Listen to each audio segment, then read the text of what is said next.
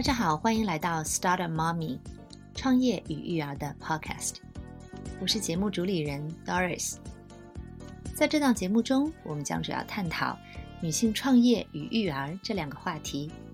分享兼具这两种身份于一身的女性不断向内与向外探索的心路历程。通过访谈的形式，我们将与事业成功转型的创业者、投资人、自由职业者。心理学家、导师等对话，他们都有着同一种身份——妈妈。节目访谈的对象来自于中国、美国、加拿大、澳洲、欧洲等全球各地的妈妈们，为大家带来不同维度、不同文化背景下的经验分享。我们将一同探讨什么样的思维模式、管理工具、学习方法。能够帮助女性在创业者和妈妈不同身份的切换中，将梦想照进现实。让我们一起来聆听这些宝贵的分享，启迪自己，成为更好的自己。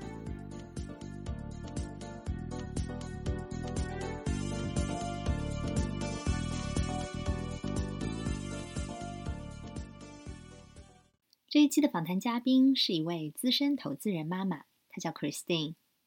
他现在担任欧洲背景的全球最大的私募股权基金之一 Apex Partners 中国区的高级董事。他有三个孩子，年龄跨度从六岁到十五岁。在下集的访谈中，我们会和他聊一聊他在工作中的管理理念，他是如何看待女性创业的。让我们立即聆听他的分享吧。好，我们可以聊一聊你你的工作方面的一些问题。呃，你们所投的企业应该规模都相对比较大了。在你所投的企业中呢，女性创业者或者高管的比例高不高？在你的眼中，他们工作和生活的状态是怎么样的？嗯，对，我觉得在我们现在我们接触的或者我们投的这些企业里面啊，就是。呃，这一点观感跟刚才提到的，就是在我们这个行业，女性的占比相对偏低。这个其实整整整体也是一致的。像我们呃现在的整呃我们接触的平时的这些女性的这个高管啊、创始人的话，这可能也就在一个百分之二十。也许如果扩展到一个管理层这个层面的话呢，会稍微再多一点点，百分之三十，我觉得最多了这么样的一个比例。那就是我觉得这一点的话呢，就是说可能我们看到的。会是两个不同的这个类型。那一个类型的话呢，就是特别在做一个到了一个高管的这些程度的话呢，就是他可能相对来说，在一个年龄，在一个四十岁及以上。那在这个时候的话，他的孩子也许已经到了高中，甚至已经到了大学的这么一个阶段。那这样的话呢，就是在这方面，他是可以说家庭基本上他需要花的时间相对比较少。那他这样的可以全情投入在工作上面。那这是一种类型。那第二呢，就属于说可能还在一个三十岁到四十岁或者到四十五岁的这么一个阶段。那这个时候呢，就是又有孩子，可能还在一个一个那个没有离开家庭的一个阶段。同时呢，事业又是一个非常关键的这个就中层这个这，你要么往上走，可能要么的话呢就会被淘汰下来。我觉得这也是一个职场里面其实是一个。挺挺严酷的一个现实啊，那在这个时候呢，就是我觉得就是说我个人的体会呢，就是没有真正的平衡。每个人的时间都是一样的，从这一点来说明的话是非常非常公平的。每个人都只有一周七天的时间，二十四小时的时间，你可以压缩自己的睡眠，对吧？我们这个行业可能大家习惯性的就是我就睡五六个小时，那我平时大都在处理各种各方面的这个这个这个工作也好，或者其他的这个事情。但是就算是这样，时间也是有限的。那这个时候的话，你都不得不去选择性的，就是我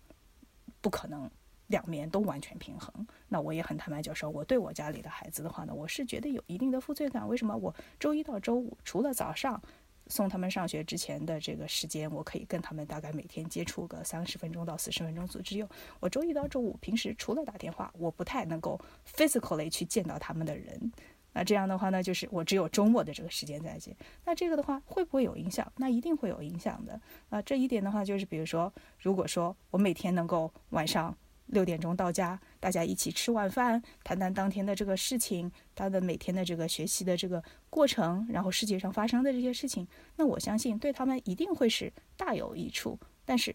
我做不到。那我觉得这一点话呢，但是我觉得是从另外一方面，这是也我是我个人做出的一个选择，就是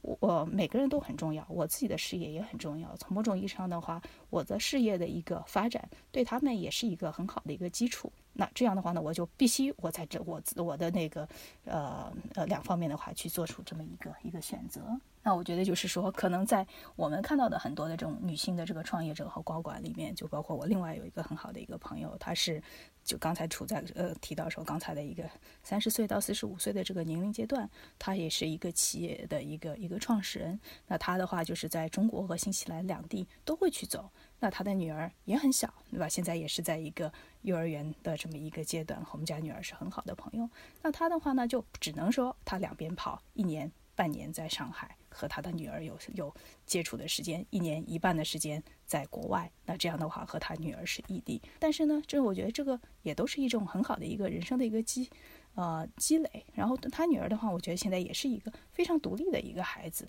他的话，他也不会说哦，哭哭啼啼，妈妈又要走了。但是他已经就是习惯了这样的一个生活，就是说他也知道说我在。妈妈在的时候，我应该怎么样？妈妈不在的时候，我应该怎么样？如果我觉得对孩子来说，他如果适应了这样的一个生活，其实从某种意义上，对他也是一个很好的一个人生的一个经历。是的，虽然说有时候会面临说不得不与孩子分开一段时间，这样可能对妈妈来说都不情愿的一种状态，但是其实孩子也能够感受到。妈妈对于工作的一个付出和努力，其实这些东西在孩子的成长过程中都是也是有非常正向的一个教导的作用的，所以这一切都不会白费。是的，就包括 Doris，你刚才补充一下，刚才 Doris 你不是提你提到说，哎，你很小的那个两岁的孩子，他看到你在工作，他也会很安静的在旁边站着，对吧？这个让我就体系会很深刻。就像我们家妹妹，她现在六岁，她也是从小的时候，她就知道说，哦。妈妈在开 conference call，妈妈在做什么？所以她哪怕到我的房间来，都会非就是如如果知道我是在工作的一个状态，家里人会跟她说：“哦，妈妈在工作。”她就会很安静到我房间来看一看，然后呢不发声音，哪怕她在我房间的床里面跳来跳去，但是呢她也知道说妈妈在工作，她不能来打扰我。然后那个她她不她不她不会发声音。那这一点呢，我觉得就是说，可能对她未来来说，她也知道说，哎，一个 respect others。第二个的话呢，他自己也会是一个足够 committed 的这么一个人了。我觉得这个其实从某种意义上，就像你提到的，可能对孩子也是一个正面的一个榜样的一个力量吧。是的，说到这里，其实我以前也和朋友分享过，我觉得母亲的选择啊，有时候其实也是母亲对自己一个自我形象的定位。如果说女性她觉得，啊，这位母亲她觉得自己的形象，希望能够是一个让孩子觉得我每天给你做上我亲手做的。好吃的东西，对吧？热腾腾的饭菜，就呃，我在你的心目中的形象就是这样一位温柔贤惠的母亲。然后将来你就会觉得自己是多么的幸福，每天有妈妈亲手做上的饭菜。如果我认为自己是这样一个形象的母亲，包括你哪怕天天在做家务，但是孩子也能够看到你是如此勤劳的一位母亲，其实也是非常 OK 的。孩子他成长的过程中非常幸福，因为有你的陪伴。那有些母亲呢，她觉得。我对自己的自我形象是一个职业女性，对吧？甚至一个事业型的创业的这样一位母亲，所以她有很多的时间都奉献给了工作。虽然她某些时候觉得我没有办法时时刻刻陪伴在孩子身边，但是她觉得我的孩子知道我为工作如此的努力的去奋斗过，中间我有多少的经验可以与他分享，我树立了一个什么样的榜样。那对孩子学习的过程当中，也能够培养他一些坚韧的性格，让他知道说，其实一切都不是理所当然会来到你面前的，其实都是我们争取过来的。那当他在学习的过程当中，当他去到工作中的时候，他就会知道，哦，我要向我的母亲学习，管理家庭的同时，他又如此的努力的工作。所以其实中间没有一个所谓的对错，只是一个你对自己的形象的定位，一个你的选择。但这两者其实都可以对孩子带来很多正面的影响。那说到你孩子，其实一点点，哎，最小的那个都要进小学了哈。嗯，在你这个边做投资和边养育孩子的过程当中，你觉得最艰难的时期是哪个阶段呢？对这个，我觉得可能从呃那个从某种意义上面啊，就是，呃，那个因为我们也逐渐逐渐从。孩子刚刚出生到现在说，哎，最大的孩子的话也开始就是惊人惊人青春期的这么一个状态，就是比如说当最小的小 baby 的时候，大家就可能会觉得说，哇，你看这么小的小 baby 要把他那个那个养大，这是一个很困难的一个状态。然后到后面的话呢，发现说，哎，三到六岁精力嘛特别旺盛，又还没有到学校里面去，天天在家里面待着，要给他想办法的话，就把这个时间填补，还要又是有效的、有意义的这个填补，这也很麻烦。然后呢，到后面的话呢，比如说到了开始到了小学了，对吧？那个生活上面也许相对来说更简单了。但是呢，开始说进入一个需要说抓学习的一个一个状态。我我们自己相对还比较幸运啊，可能目前为止两个男孩在学习，在在小一点的这个阶段都还不需要太多的去去去花时间。所以我这点上面，我觉得我们自己还是蛮幸运的，就是那个，但是就可能对不少的家庭等等也觉得说，我看开始要改学习了，这也是一个挺麻烦的一个阶段。然后，那我们目前到经历为止啊，我自己的这个观感呢，就是其实最挑战的，呃，还是就是说孩子进入到青春期的这个阶段，就是这个就有的时候早一点，有的时候晚一点。像我们老大，老大的话就是。他可能现在在一个初三的阶段，他开始逐渐有一定的的这个叛逆，但是他的表征的话也还是相对比较温和，我觉得跟他的这个个性有关系。那我们家老二，他本身个性就是一个很倔强的一个人，然后又很有自己的这个自主的这个意识。那他从五年级的时候，他就开始进入到这个青春的这个叛逆期，包括他的电脑、他的手机的这个那个微信啊各方面的话，他全部是有他自己的这个密码的。那那个他全部都是。不让我们看的，包括就是说很多的这个这个时间管理上面的话，他也是说妈妈我的那个达成目标就可以了，你不要来管我那么多详细的这个东西，我到底是怎么做的，什么什么就什么时间去做，觉得就是就从某种意义上面的话呢，就是属于说他太有自主意识的话，你就会觉得说哇，我作为一个家长，它有点点像一个 black box，我在中间过程的时候，我没法去。知道和管理说到底 what's really going on？那这个时候呢，我自己感觉的话，可能这个是相对来说，呃，是这么一个从小 baby 到目前为止最为挑战的一个过程，就是因为这个时候对他来说，一也是人生三观的一个呃形成的一个很重要的一个时期。但是呢，就是我那时候的话，也很跟很多朋友的话也去了解了解过，就是在这个阶段的话呢，大家都会有一个特色，就是属于说父母说的。不论对还是不对，一定是不对的。就是哪怕他心里知道说你说的是对的，但是他的这种叛逆性的话，就是他就是不要 follow 你去说的那那个你说的那一些，因为这个是他要去体现他的这个自主性的一个反抗父母，是他的第一表象。所以在这个时候的话呢，当然我也曾经非常生气的说，甚至把他这个书包扔出去啊，等等之类的。但是现在的话呢，就是说说还是逐渐逐渐开始都要学会一个。平衡和学会管理自己，我觉得到了青春期的这个孩子到了青春期的一个一方面，对吧？给孩子提供足够的一个支持。但另外一方面，其实对自己的管理是非常非常重要的。就是我们就像说，父母要放手。那个那个，我记得泰戈尔有有一首诗，就是说，孩子是就是你手手里的那把剑，终有一天你要把它放出去的。那这个的话呢，就是其实是一个很重要的一个。对父母的自我管理，我要准备把它变成那把放出去的这个剑了。那我在还没有放的这个时候，我是不是能够在心理上去接受？我就是要把它最终去放出去，它不可能永远就在我身边，永远是是我的身边的这种 sweetheart，永远去 listen to to me 了。所以我觉得这个的话呢，是一个还非常关键的一个，一方面亲子互动，另外一方面自我管理的一个过程了。嗯，是听你说下来，父母就是做好自己。对吧？就像你说的，激孩子还不如激自己，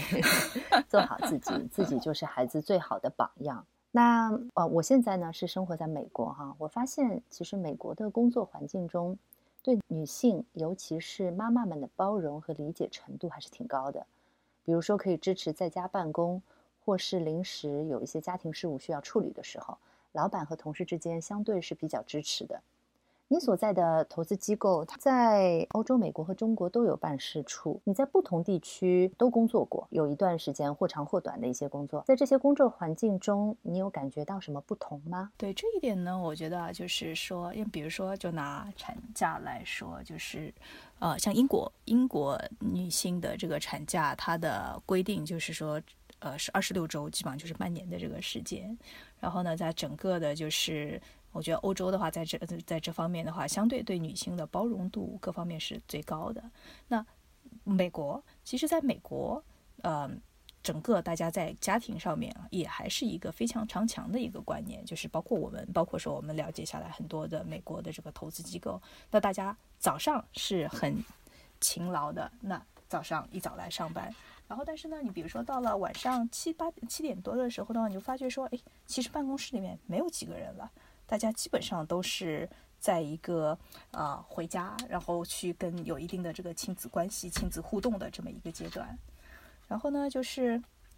相比之下，就是确实中国是最贱的，就是。那个，我觉得哪怕是中国的像 TikTok 啊等等，到了美国，到了海外的话，也都会被人家去投诉说，哦，工作时间长，工作强度大，周末要加班啊等等之类的。那我觉得这个这这个中国人民特别勤劳啊，这个也是呃这么几千年带下来的。那觉得另外一方面呢，就是在整个的一个对家庭的投入上面，那在职场上面，那在中国呢，相对来说确实没有那么多的这个友善啊。那我觉得这个可能也是需要一定的这个。个社会逐渐逐渐的这么一个发展，比如说女性的产假足够长，然后的话，女性后面的话呢有足够有一定的足够的一个时间，说可以说比较灵活的去安排她的工作节奏，然后能够去兼顾一定的这个家庭等等，包括我觉得现在越来越多的一些灵活用工啊这方面的这个时间上的这个灵活度，其实这些方向都是好的。那但真正就是说什么时候？呃，那个，我觉得中国的这个民营企业的老板们，对于说女性每周在家庭上面会要花多少时间，这些的话有足够的包容度了。我觉得觉得这个也是一个挺标志性的，就是真正的大家社会上面对女性在家庭上面的这个 commitment 有真正的一个认同了。嗯，那能呃，那你是作为投资人嘛，能不能和我们分享一下，你觉得对于女性在创业领域的话？有些呃，有哪些赛道是你比较看好的，或者你觉得就是比较适合已经生育的女性，他创业有些什么方向吗？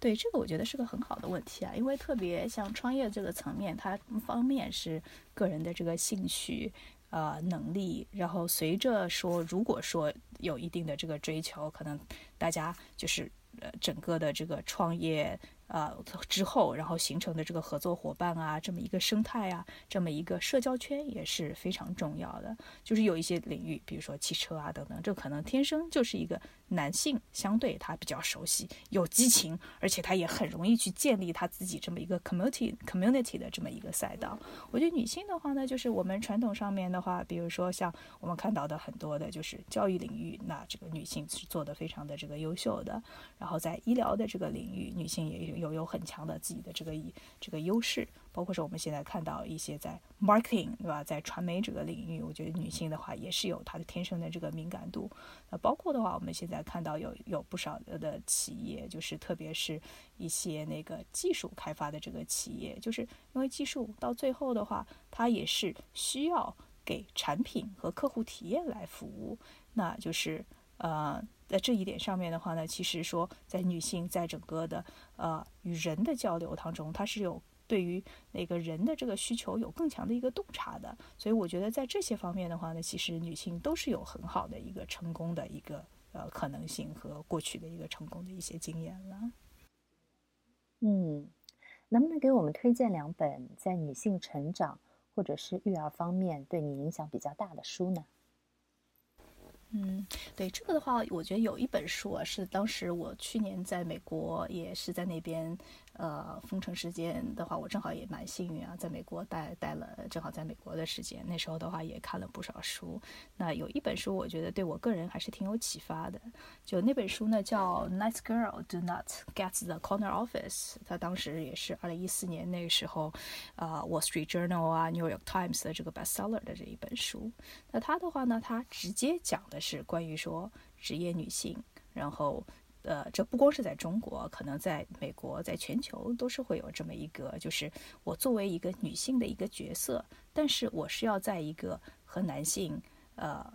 呃合作，甚至从某种程度以上竞争的这个环境下面，去特能够说这发挥自己的这个优势，避开自己的这个劣势。那里面我觉得提到的有一些就是很重要的一点，就是很重要的一些，包括说，哎，女性。大家常规的话是觉得说。我的个性很好，我跟每个人都保持很好的关系，但同时的话呢，我也更就是善于执行，我更于去把事情去做好。然后的话呢，就是这个的话呢，其实从某种意义上面是对的，但是呢又不完全是对，因为真正无论是个人的成长也好，或者说是那个那个。工作也好，或者说是家庭也好的话呢，就是需要去借鉴男性的某某某种意义上面的一些一些特点，比如说我善于去交流，我善于去 social，对吧？这个很多的呃那个呃很多的一个发展的这个空间，不是不有的某种意义上呢，不完全是说因为你做得好，对吧？很多程度上面的话，你说的好，表达的好不好，在这个中间的话呢，是被人看见是一个非常重要的一个成功的这个要素之一等等。它在里面的话就是。比如说，包括自己的善于交流啊，包括是如何去建立自己的这个个人形象啊，这些的话呢，我觉得其实都是一些挺好的一些借鉴的这个意义。我个人还是蛮推荐这本书的。嗯，好的。刚才说到这个个人的风格啊，我很好奇，你在工作中，你的工作风格是什么样的？是属于比较 tough 型的，还是比较 nice 型的？包括你的，因为你现在已经是高级董事了嘛，你的管理风格是什么样的？能不能和我们分享一下？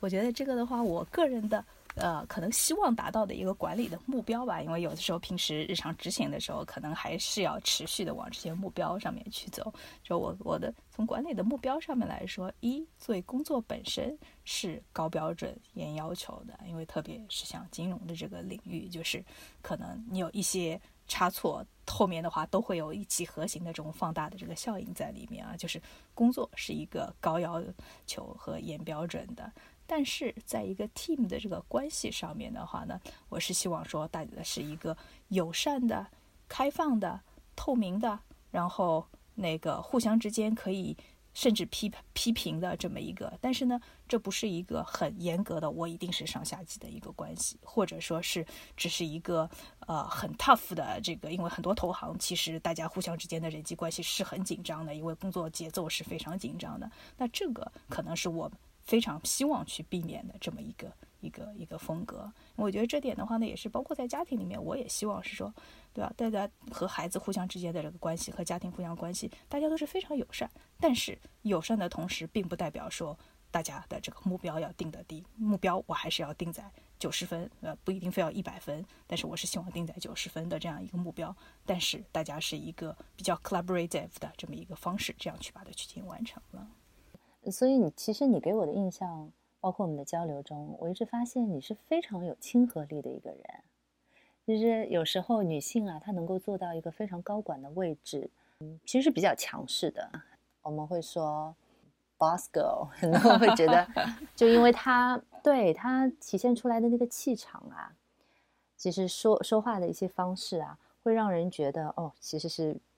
或许会有比较压迫感呐，或者比较强势。可是和你的交流过程中，我觉得是非常有亲和力的，这可能和你的一些管理理念什么的都有关系哈。是。那呃，你有没有什么人生的座右铭可以和我们分享一下？是是，这个的话，就刚才呃那个也跟着 Doris 你提到的这个话，我觉得有一句话我自己印象是蛮深刻的，就是，嗯，一个人走得快，一群人走得远。我觉得这也为什么说，在整个的一个家庭也好，或者说是在公司也好的话，都是希望说大家有这么一群人一起往前去走。那这么一群人愿意一起往前去走，这很难是通过一个 very bossy 的这么一个 approach 去去踢着大家。这一定是说大家主动的，甚至说有的人是愿意在那里的话起到更好的一个那个那个带头作用，大家一起往前去走。因为我觉得现在目前的这个信息社会，就是年轻人。和相对有一些资历的人，从某种意义上面能够起到的这个作用都是非常大的。呃，像像可能我们家孩子，我现在就说你一定要把像 ChatGPT 啊这些去学会啊等等。就是说，年轻人从某种意义上面的话，他他对社会也好，对企业也好，或者说对家庭啊带来的这种 contribution 不一定比资历更深的人要浅。这这一点，我是觉得说，我是一个可能天生的平等主义者吧。然后另外一个呢，我觉得就是说，就可能从我跟我们投资有关系啊。投资的话，我们说对吧？这个在整个的一个每个人的这个投资的这个过程生涯当中，你错过的项目一定比你投对的项目多。就从另外么一点的话呢，就是说，所有的人生也好，或者说是一个工作也好，不会有完美的这个人生。这是一个投资上面的话，就是每个人的话，我一生投资能做的项目的话，可能我最多也就是一百个项目。那全全中国成功的项目千数以万计，一定是错过的比投呃对比呃比做对的是多的。所以的话，我觉得就是说，大家有一个好的一个心态，努力对吧？向前看，但是不要去纠结那个太多的这个细节和和那个错过的这个遗憾吧。嗯。我觉得你这句话其实，在生活中或者对孩子的教育中也是非常受用的，因为在这个教育的过程当中啊，没有办法要求每个阶段都是非常完美的。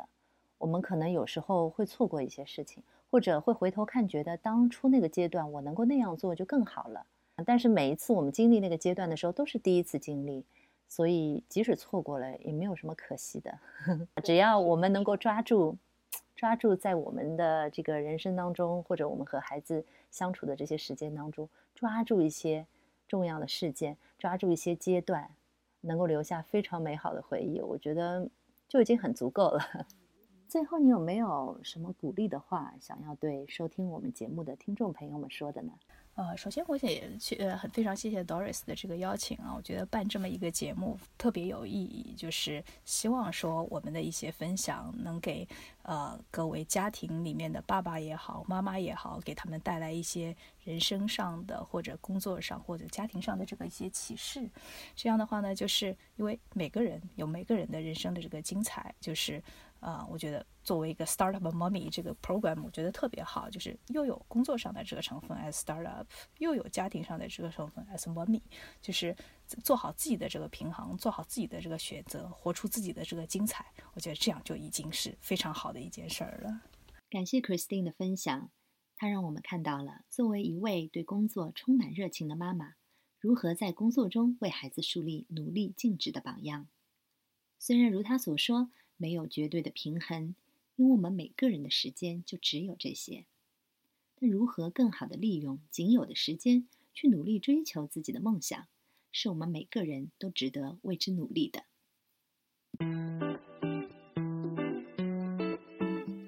今天的内容就到这里，感谢大家的聆听，欢迎大家留言交流，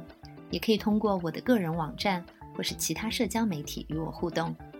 期待听到你们的声音。我们下期再见。